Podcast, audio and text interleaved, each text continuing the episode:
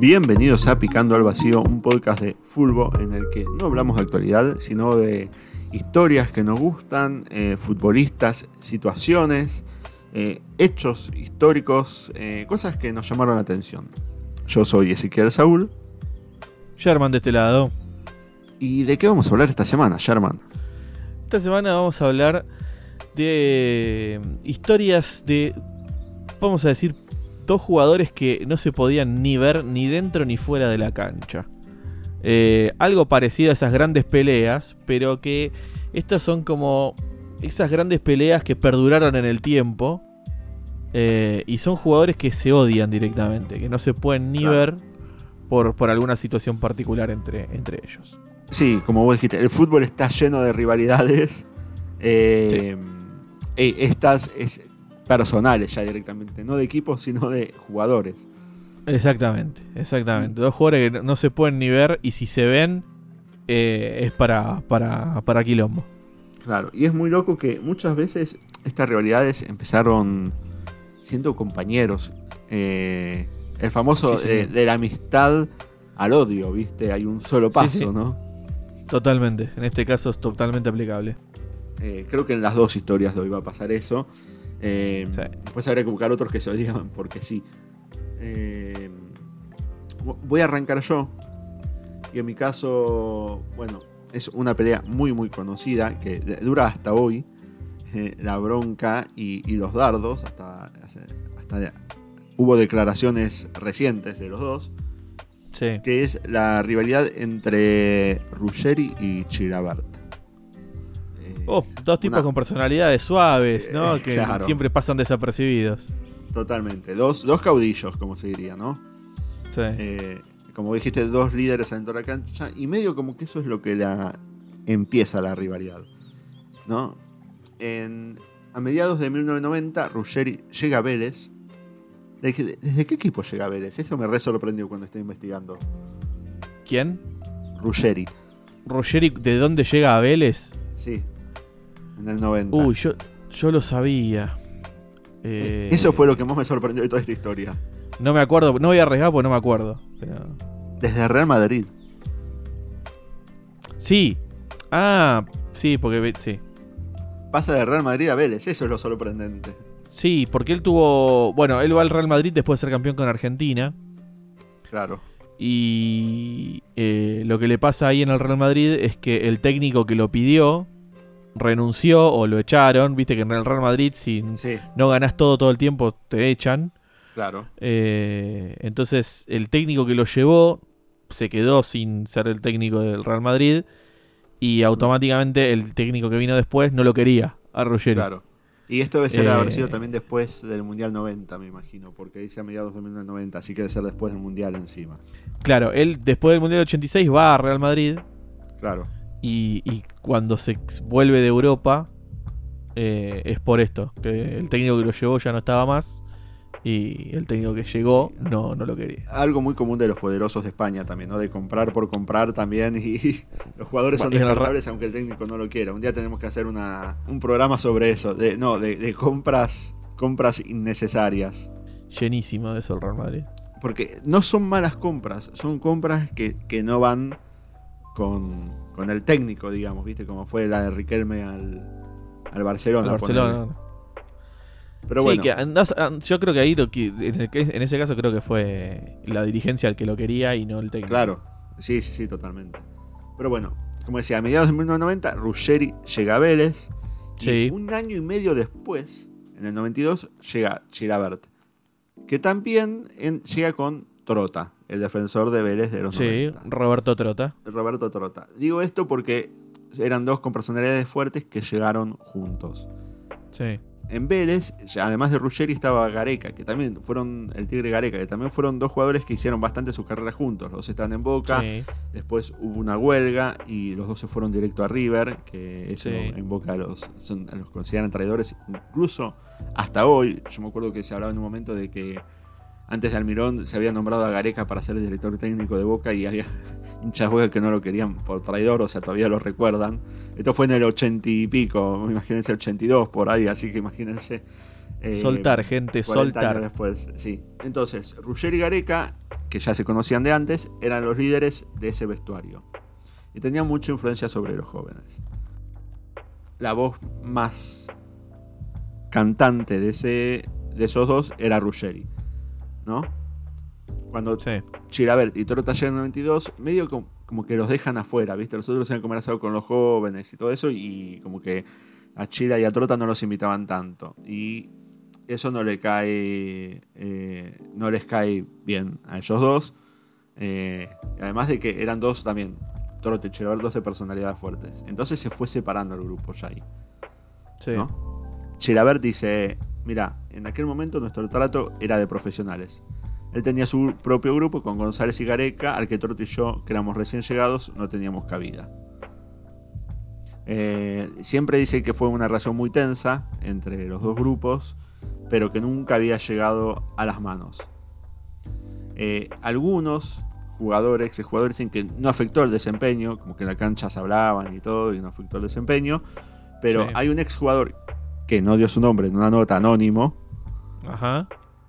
dijo, tal vez sin esas diferencias hubiésemos ganado el torneo. En ese torneo eh, el técnico era Luján Manera y Vélez salió segundo atrás del Newell's de Bielsa, que era una Sí. máquina ese Newell's de Bielsa. Así que no sé cuánto de razón tendrá de... de, de- Me parece que lo dijo más de dolido. Lo dijo más Sí, de sí, dolido que otra cosa. Bueno, eh, y además, cómo hubiesen cambiado las cosas, ¿no? Porque al siguiente torneo, a manera de va mal, Sí. asume un interino hasta el final del torneo y en diciembre asume Bianchi. A lo mejor viene llegaba la Bianchi a Vélez, imagínate, claro. Y ahí la época dorada, que ya hemos hablado, que hace uno de los grandes batacazos de la historia del fútbol, que es eh, ganar Ramírez, eh, que lo tenemos en ese programa. sí. Y con la llegada de Bianchi, eh, Ruggeri se va al Ancona de Italia. Y Gareca también es transferido. Creo que independiente, Gareca, si mal no recuerdo. Sí, porque Independiente, for- eh, Independiente. Gareca forma parte del Independiente campeón 94. Claro. Chiraber tuvo dos declaraciones. En el momento le dijo a los compañeros, ahora vamos a hacer algo importante, no importa que se haya ido tanta gente. Sí. Y lo otro que dijo después, dijo, "Rus- Ruggeri piensa que yo lo mandé a echar de Vélez, pero en el mundo del fútbol todo se sabe. Así, El, el enigmático. el enigmático, todo se sabe.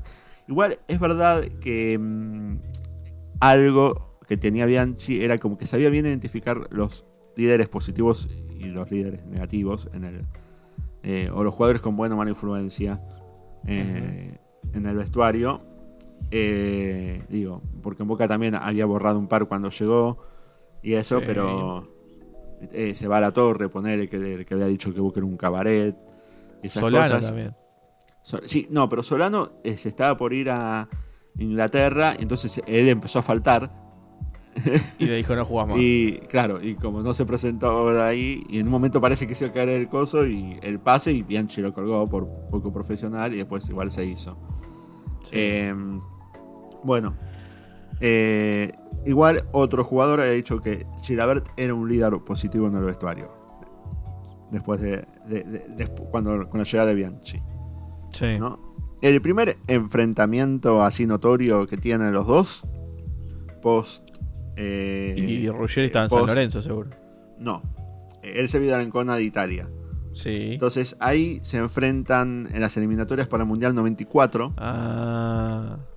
eh, o sea, en el año 93 se enfrenta a una Argentina-Paraguay que termina creo que 0 a 0. Eh, creo que si, ma- si es ese partido, es mi primera, la primera vez que yo fui a la cancha, como dato de color. No, mira. Eh, y en, en un centro, nada, el corner, viste así, la típica. Ruggeri Sí. iba a cabecear. eh, forcejearon, se miraron feo, viste. Chocaron cabezas, Sí. pero nada más, viste, todo quedó ahí. Ok. Al final del partido, Chilabert lo va a saludar a Ruggeri. Y Ruggeri le saca el brazo. Ah, Típico. esta, esta es la más tranquila de todas, ¿no? Sí. Segundo cruce. Un amistoso de verano en Mar del Plata. Iban 2 a 2 y eran los 43 minutos del segundo tiempo. Ya está Ya terminando. El partido Ya. terminadísimo. Torneo de verano, además de Mar del Plata. sí, ya habían empezado a apagar eso. las luces del estadio, ya está. Bueno, centro al área. De nuevo, forcejean los dos. Viste, los Sí. dos forcejean. Chilabert encara a Ruggeri y le mete un cabezazo. A lo cual Ruggeri responde tirándole dos trompadas. Y sí, Obviamente se fueron los expulsados. ¿No? qué bien, chico. Qué bien. Claro, ahí sí. Eh, dijo, no sé qué me pasó, nunca en mi vida me, me- me- había pasado eso, como que sobre perder su... Sí, per- per- se le perder saltó la, calma. cadena. Sobre, sobre Se le saltar la la cadena, cadena. exacto. Bueno, y ahora viene el incidente más recordado por todos. Sí. ¿Qué Ya es? con un Ruggeri en San Lorenzo. Claro, claro, ahí sí, Ruggeri en San Lorenzo, un año después. Esta también, obviamente, había sido en San Lorenzo, la del el partido de verano. Sí. Eh, también, una jugada, eh, viste, en el área de Vélez, que Chilabert te- tenía la pelota en los pies, como medio. eh, como que se está yendo para el costado, es medio rara la jugada. Sí. Y le va corriendo Ruggeri de atrás con las dos piernas. eh, desde atrás, y se le barre con las dos piernas para adelante, eh, directo Sí. a los tobillos. Que se lo agarraba, lo rompía. Lo rompía todo. Sí, sí, sí, lo rompía, pero todo. Chilabert logra leva- eh, levantar la pierna y dice que un compañero le, le- le gritó: Cuidado, cuidado. No. Ruggeri, Ruggeri cuenta que no fue un compañero, no fue un jugador de Vélez, fue un co- jugador de San Lorenzo. Ah, mira. Ruggeri Y- lo cuenta, esa- la historia de esa patada, y dice que fue, eh, creo que fue Pancho Rivadero, No, que jugaba en San Lorenzo. Rivadero que le le fue decirle partido, partido. Ah, o entonces fue el otro. El partido, partido de, de Rivadero y eso lo hizo levantar. Pues, pues Eh, probablemente. Dice que, bueno, él dice que o, él había dicho que uno de los compañeros lo había besado, pero y él logra sacar la pierna, la logra levantar y por eso no pasa nada. Tanto Sí. que no pasa nada. Que referee no, No lo toca. a Ruggeri. Es que no lo toca. Sí, pero hay una intención de romperlo que Sí, apenas sí, sí, lo pero-. Sí, sí, sí, sí. Estamos hablando del fútbol de Argentina de los 90, en donde Sí, tenías que salir con un revólver a la cancha para que te saquen roja directa. Eh, y si bien va con toda la intención de romperlo todo, como vos contabas, no, por- porque Chilaver logra esquivarlo, no lo toca, no hay ni siquiera una falta. Claro. Bueno, entonces ni hay tarjeta. Por las dudas, el bambino lo saca a Ruggeri. Dijo, este no deja Sí. con 10, el bambino lo saca. Y para calmarlo lo abraza.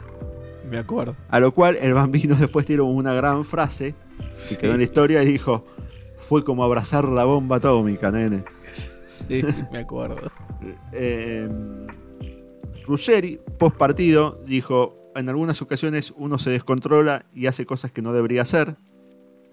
Eh, Chilabert dijo: Si me agarraba, me fracturaba. Pero ya pasó. No soy un llorón y no voy a hacer una historia de todo esto. Pero un poco estaba llorando. Poquito. Igual, post partido lo siguieron y empezaron a circular cosas que habían pasado durante el partido. Ajá. Eh, primero, eh, dijo que lo fue a buscar después del partido y Chelaver se escondió. Eh, Sí. Bueno, dice que Chelaver levanta la pierna, con lo que vos dijiste, que escuchó a Rivadero diciéndole partido, partido.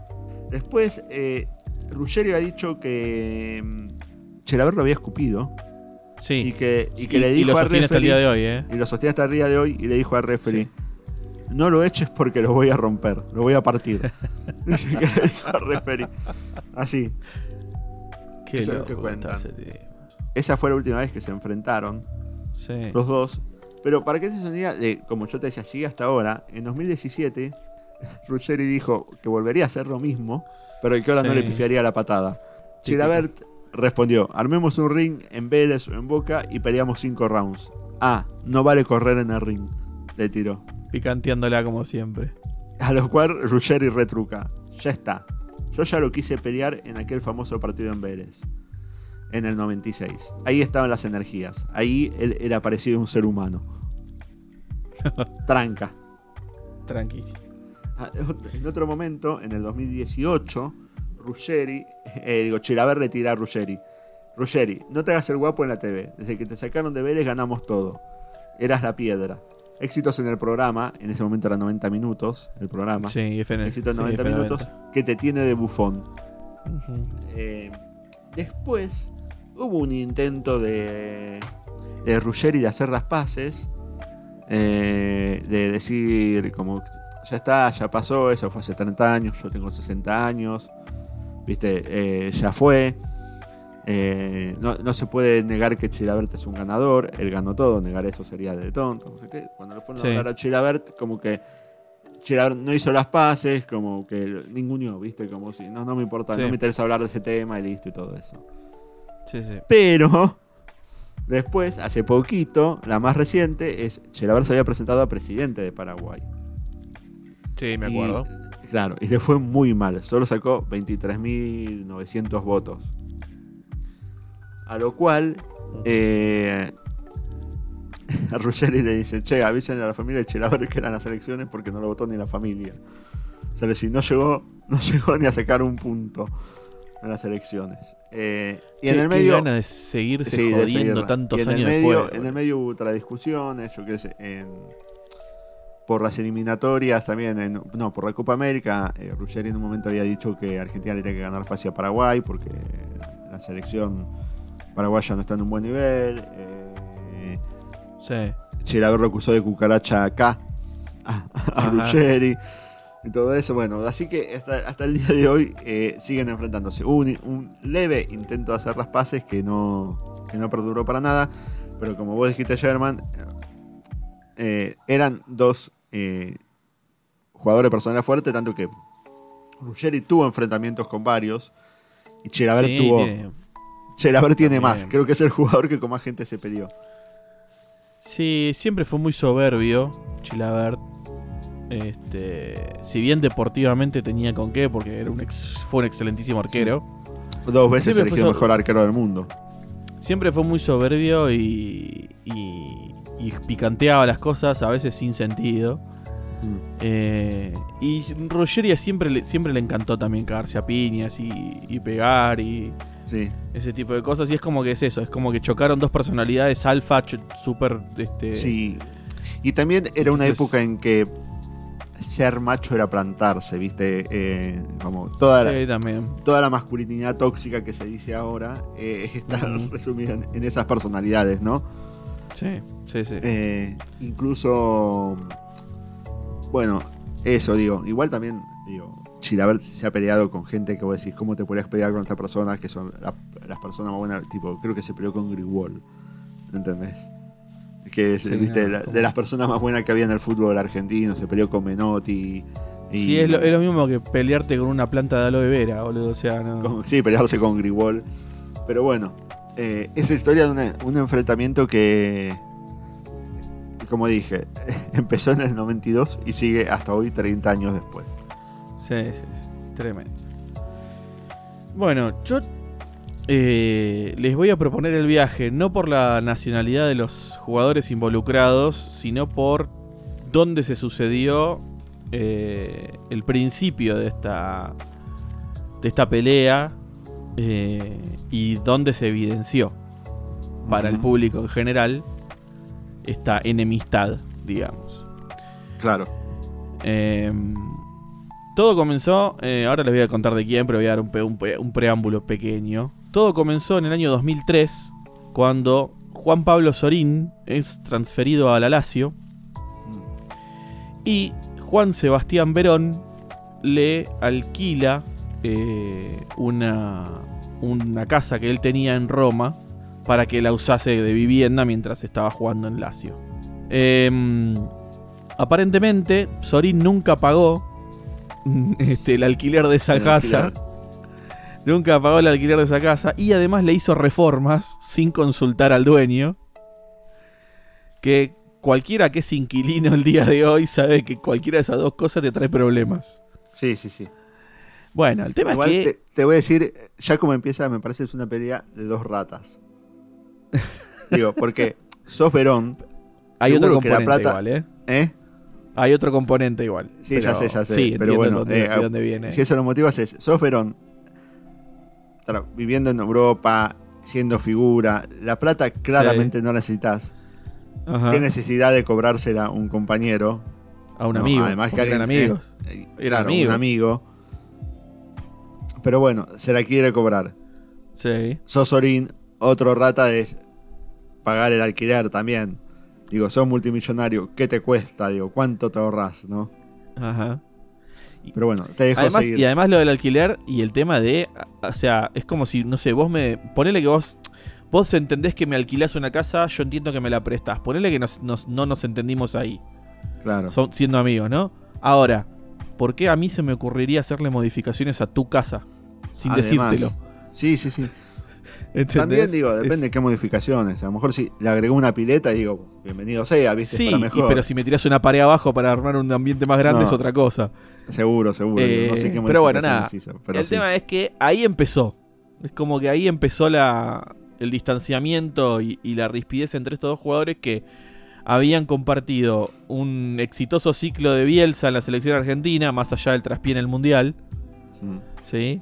Recordemos que Bielsa luego se queda hasta Sí. la finalización de los Juegos Olímpicos de, de 2004. Eh, y acá es donde empieza la segunda parte o el segundo motivo del, distanciamiento y finalmente odio entre estas dos personas. Porque si bien en 2003 había empezado esto con el tema de la casa, del préstamo barra alquiler y modificación y demás, cuando asume el sucesor de Bielsa, que es Peckerman, en la selección argentina, Peckerman conforma la selección argentina con una mayoría de sus ex dirigidos en juveniles. ¿sí? Claro. Y hasta ese entonces, incluida la dirección técnica de Bielsa, la capitanía de la selección argentina se decidía por votación de los jugadores. Y hasta ese momento, el capitán de la selección argentina era Roberto Fabián Ayala, ¿sí? el ratón. Habían unos, eh, como diríamos, históricos en esa selección de Peckerman, conformada así quizás por una mayoría de, de, de ex sub-20, ¿sí? habían sido dirigidos por, por Peckerman, pero había algunos, algunos históricos, como por ejemplo estaba el Kili González, estaba Ayala, eh, estaba... eh, Y debería estar eh, Samuel en esa época o todavía no. pero Samuel fue dirigido por Peckerman también. Claro, sí, pero Eh, eh, me imagino históricos que ya venían de. Ah, bueno, sí, vos decís, de la época de, de Bielsa que no habían sido dirigidos por. claro. por. Pero bueno, el tema es que... Bueno, Batistuta y Crespo, ponele. Claro, por ejemplo. El tema es que en, en esa selección, eh, cuando llega Peckerman, Peckerman mm, desarma esa costumbre de votación de los jugadores y decide unila- unilateralmente designar a Sorin como capitán de la selección. Mm. Lo cual no cayó muy bien entre los, estos históricos, digamos. Y ya con la, pican la cosa picante que estaba entre Verón y Sorín, eh, por más que Verón nunca fue convocado por, Biel, por Bielsa, por Peckerman a la selección argentina, eh, estaba Zanetti también en esa selección Claro. que no había sido Sí. dirigido por Peckerman. Eh, ellos esperaban un gesto de Sorín como diciendo, no, está bien, yo te entiendo, José, pero el capitán tiene que ser Ayala. Cosa que no pasó. Co- cosa que Sorín no hizo nunca. Claro, ¿sí? Él Y- se calzó la cinta de capitán y fue capitán hasta el mundial. claro. Y la, la otra que te iba a decir era, también recordemos que post Mundial 2002 y eh, la, la partici- la- el desempeño de Verón en ese Mundial fue bajísimo. Muy Está bajo y estaba muy con una muy mala, muy mala, digamos, percepción del público del también. público argentino, sí. eh, Exacto. Creo que Verón decía que en parte lo dejaban afuera por los compañeros que no querían que fuera, creo, o algo así. Bueno, eso es otra cosa porque también, bueno, Sorín decía, eh, Verón siempre dijo que Sorín además hacía lobby Ah, para que él no fuese convocado por la enemistad Sí. que ya tenían y además que no solamente hacía lobby para que Verón no fuese convocado, sino que hacía lobby para que Zanetti no fuese convocado, Claro, que de hecho tampoco fue el Mundial 2006. claro. Sí, ¿sí? Recordamos que el lateral derecho terminó siendo Scaloni. sí. Y recordemos también que eh, Verón vuelve a la selección de la mano de Maradona Sí, y después se pelea con Maradona. Exacto. O sea que Eh. también hay, como dijimos, hay algo de, de- de Verón, de estos jugadores cabrones, ¿no? De esta- Sí, sí, sí, totalmente. Eh, los que, bien para confirmar, los, los históricos que estaban en esa convocatoria eran Ayala, Crespo, el Kili González y Zanetti, como decíamos. ¿sí? Y, y estaba eso de que Sorín no, no cedió esa, esa, esa cinta de capitán dada por Peckerman. El tema es que esto no se sabía se manejaba muy portas adentro y se terminó de evidenciar un 4 de abril de 2006 en un partido entre Villarreal e Inter, ¿sí? Inter de Milán. Villarreal, donde jugaba Juan Pablo Sorín, junto a Riquelme, a Barrena, Forlán, ¿sí? Sí. y un Inter de Milán que, que, eh, jugaban Samuel, Verón, Ma- Cambiaso, el Pupi Zanetti. Sí. Que Riquelme Sí. los bailó. Los, pero no, les los sacó a pasear a todos de una manera Sí, sí, Hay un video de ese. De Riquelme que lo Cambiaso, Verón, todos pasaban de largo como colectivo sí, lleno. Que a Verón en una jugada lo, humilla directamente. Sí, sí, sí. El tema es que el partido de ida eh, lo habían eh, se había jugado en Italia, había ganado Inter 2-1. ¿sí? Con goles de Adriano y Obafemi Martins. eh, y el gol del Villarreal lo había convertido Forlán. Y se jugó la vuelta en el Madrigal, eh, en cancha de, Villarreal. Y eh, durante el primer tiempo, básicamente Sorín y Verón se recontracagaron a puteadas todo el primer tiempo. Se dijeron de todo, eh, en algunas oportunidades casi se van a las manos. En un momento se lo ve a Verón que le dice jugá callado y cerrá el orto a Sorín. Y Sorín le gritaba cagón a Verón. Mm. Eh, se, se iban muy fuerte. De hecho, eh, el primero que tiró patada fue Verón, que fue con una plancha muy fuerte a, a Sorín en ese partido. Y justo cuando, cuando se estaba terminando eh, el primer tiempo, eh, Cambiaso tuvo que meterse a separarlos este, y a que se calmaran. Y cuando se estaba terminando el primer tiempo, pasaba, estaba pasando lo mismo. Se estaban yendo al vestuario, viste que en Europa se van todos por el mismo lado, no es que cada Sí. uno se va por su lado. Y el que se metió a, a separar fue Marco Materazzi. Mirá, Mirá. justo. Sí, sí, Bien. sí, totalmente. ¿no? Pero ¿qué pasa? Vos decís, mira, se metió a separar el compañero de Verón. Bueno, pero ¿qué pasa a los 22 minutos del segundo tiempo? Materazzi le mete un codazo en la cara a Sorín que lo dejó con la cara abierta y sangrando y tuvo que salir de la cancha. No. El Sorín no pudo terminar ese partido. Tuvo que ser reemplazado a los 22 minutos del segundo tiempo. Porque lo cortó tanto que no le podían parar la hemorragia. Claro. Lo cortó Oiga, tipo Materazzi se paró las- diciéndole, dejar que yo me ocupo después. Claro, una cosa así. Porque después le, lo, lo- lo cortó en la zona de la ceja del, ojo Claro. izquierdo. Y, y Sorín tuvo que salir. El tema es que, bueno, la- si querés la revancha se la llevó el submarino amarillo. Porque eh, en ese partido, a los 15 minutos del segundo tiempo, Arrobarrena de cabeza pone el 1 a 0, que sería definitivo. Poniendo la serie 2 a 2. Y en esa época estaba el gol de visitante. Entonces Villarreal Claro. había, había convertido en Italia. El habiendo- y, y el interno. Claro. Y el Inter no, entonces a la serie estaba 2 a 2, pero Villarreal tenía un gol de visitante y así es como Villarreal se clasifica a las semifinales en las que enfrentaría al Arsenal de Inglaterra. Eh, este, en- esta, esta pelea de, entre Sorín y Verón se mantiene hasta el día de hoy. De hecho, Verón en su libro, en su autobiografía, lado B, B corta, Me corta de la brujita. Exacto. Hay un capítulo denominado Enemigos, directamente, donde, entre otros, figura el, el ex River y Cruzeiro. eh, y donde Verón abiertamente dice: A Sorín en algún momento lo voy a cruzar y lo voy a cagar a trompadas. Directo. Ok. O sea, no, no hay tu tía. Es como. Este, ya me lo voy a cruzar, la vida nos va a poner enfrente y ahí me voy a sacar las ganas de cagarlo a trompadas. Mira. Ahora Así. quiero saber qué otros enemigos dice ahí. Hay que agarrar y leer el libro, ¿no? Sí, sí. Este, lado B, capítulo Enemigos. Em, y nunca más se pudo recomponer la, la relación. De hecho, bueno, eh, la- con la llegada de, de Maradona este, como técnico, Sorín ya no es más convocado a la selección argentina. Y como vos bien decías, Verón sí. Sí. eh, para luego terminar peleado con Maradona también. Sí, de hecho me acuerdo del primer partido que, que Verón es convocado en Argentina. La gente lo silbaba Sí. y Maradona sale al banco a- de suplentes a defenderlo.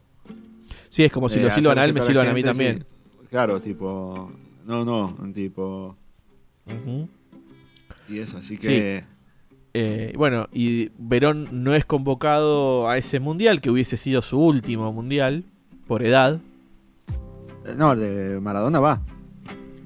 Al de Maradona, sí, sí, sí, al, al de- al di- al- no es convocado al 2006, va al de, dos- va al de 2010, Claro. que porque ya en, do- en su 2009, en 2009 ya había salido campeón de Libertadores con, con estudiantes. plenitud. Claro, O sí. sea, venía en el, en el pico nacional, digamos. Claro. Pero sí, el, el- su pico de carrera fue en el 2002 y 2006. Exacto. Y él se pierde un mundial en plenitud Claro. por esta, 2006. por esta pelea con, con Sorín eh, y la no convocatoria por parte de Peckerman. Este, Sí, que si bien, a seamos ver, sinceros, Perón en ese tampoco- momento era uno de los mejores jugadores argentinos en el exterior. Sí, sí, pero es también de verdad que en el momento cuando le tocó eh, ponerse la 10 y Sí. comandar a la selección, fue, No lo hizo. no lo hizo para nada bien.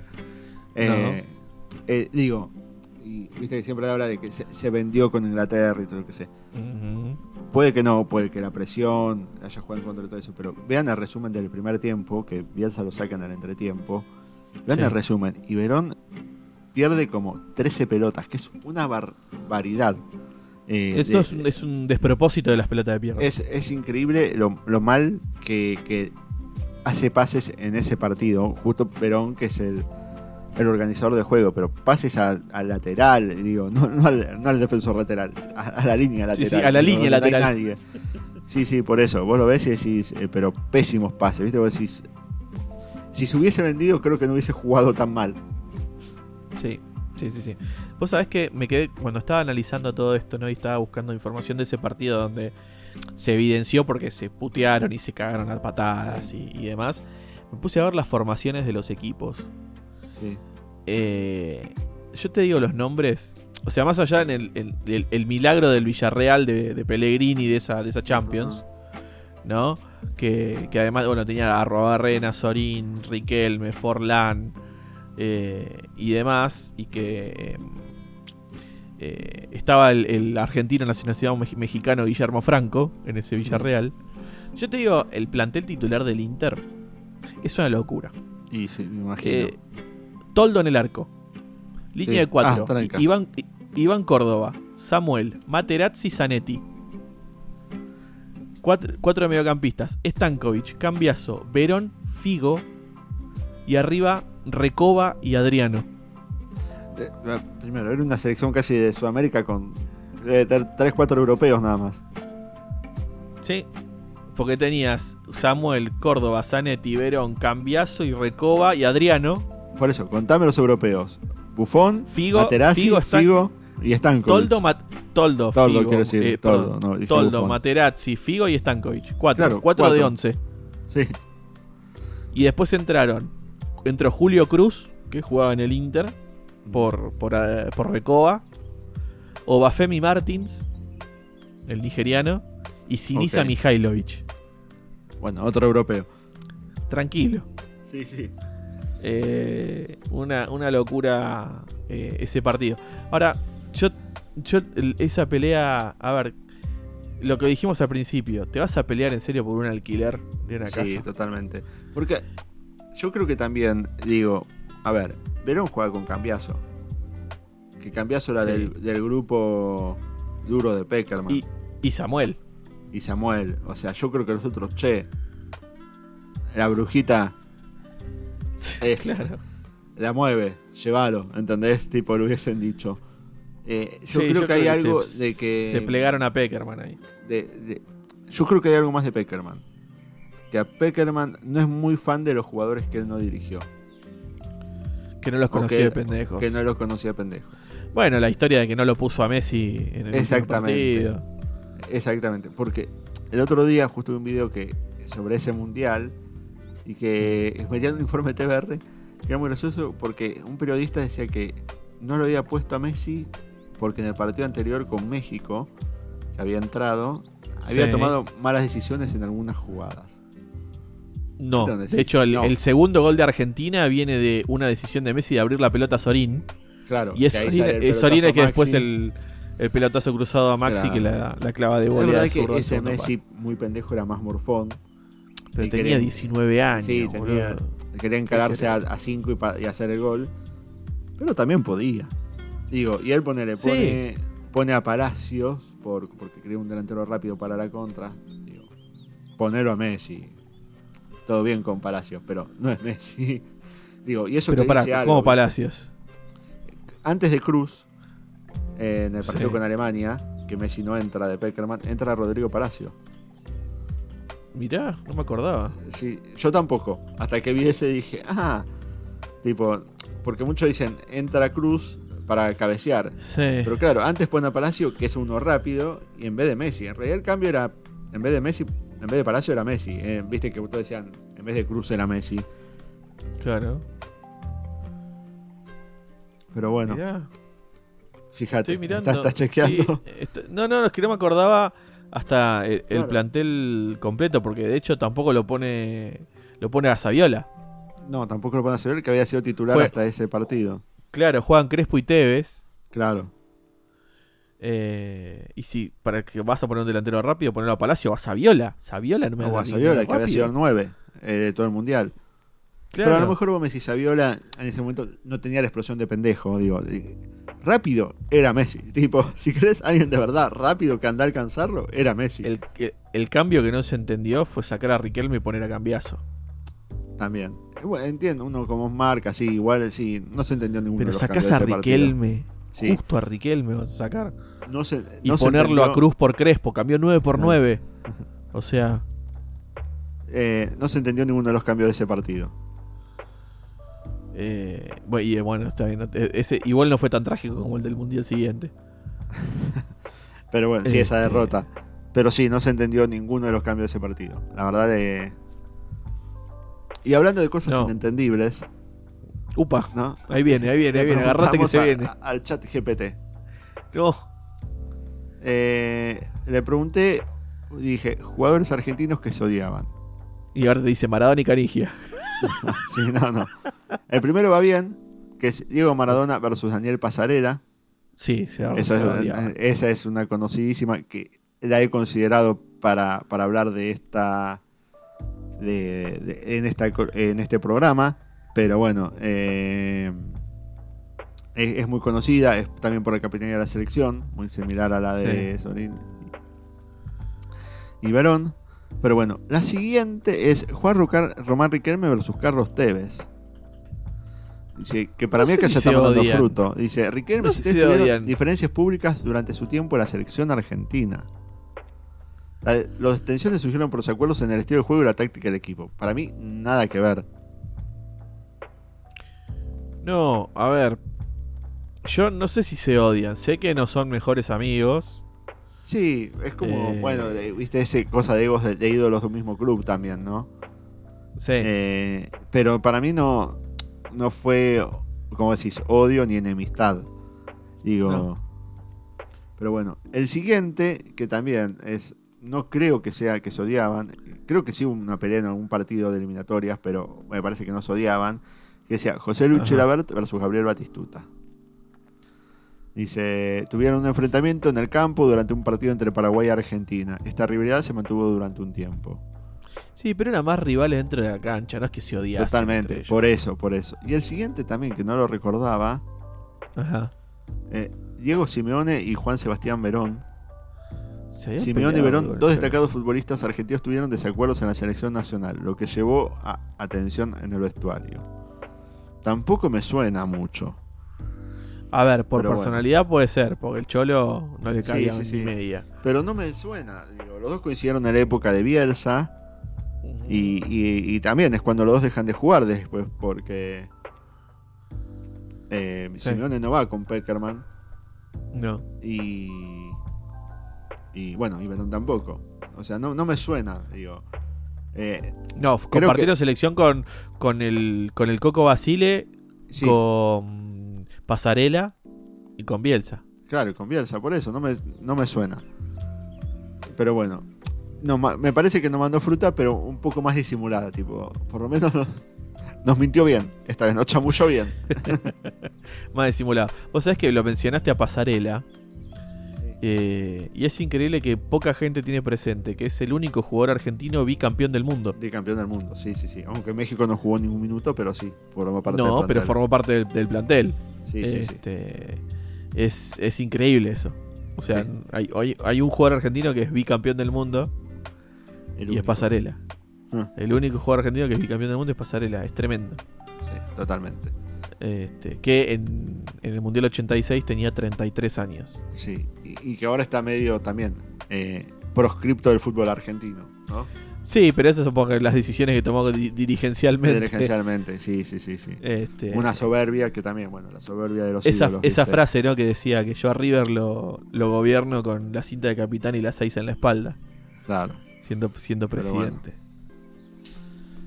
Bueno, Sherman, si nos quieren contactar, eh, ¿a dónde tienen que hacerlo? Nos pueden encontrar en Instagram como Picando al Vacío.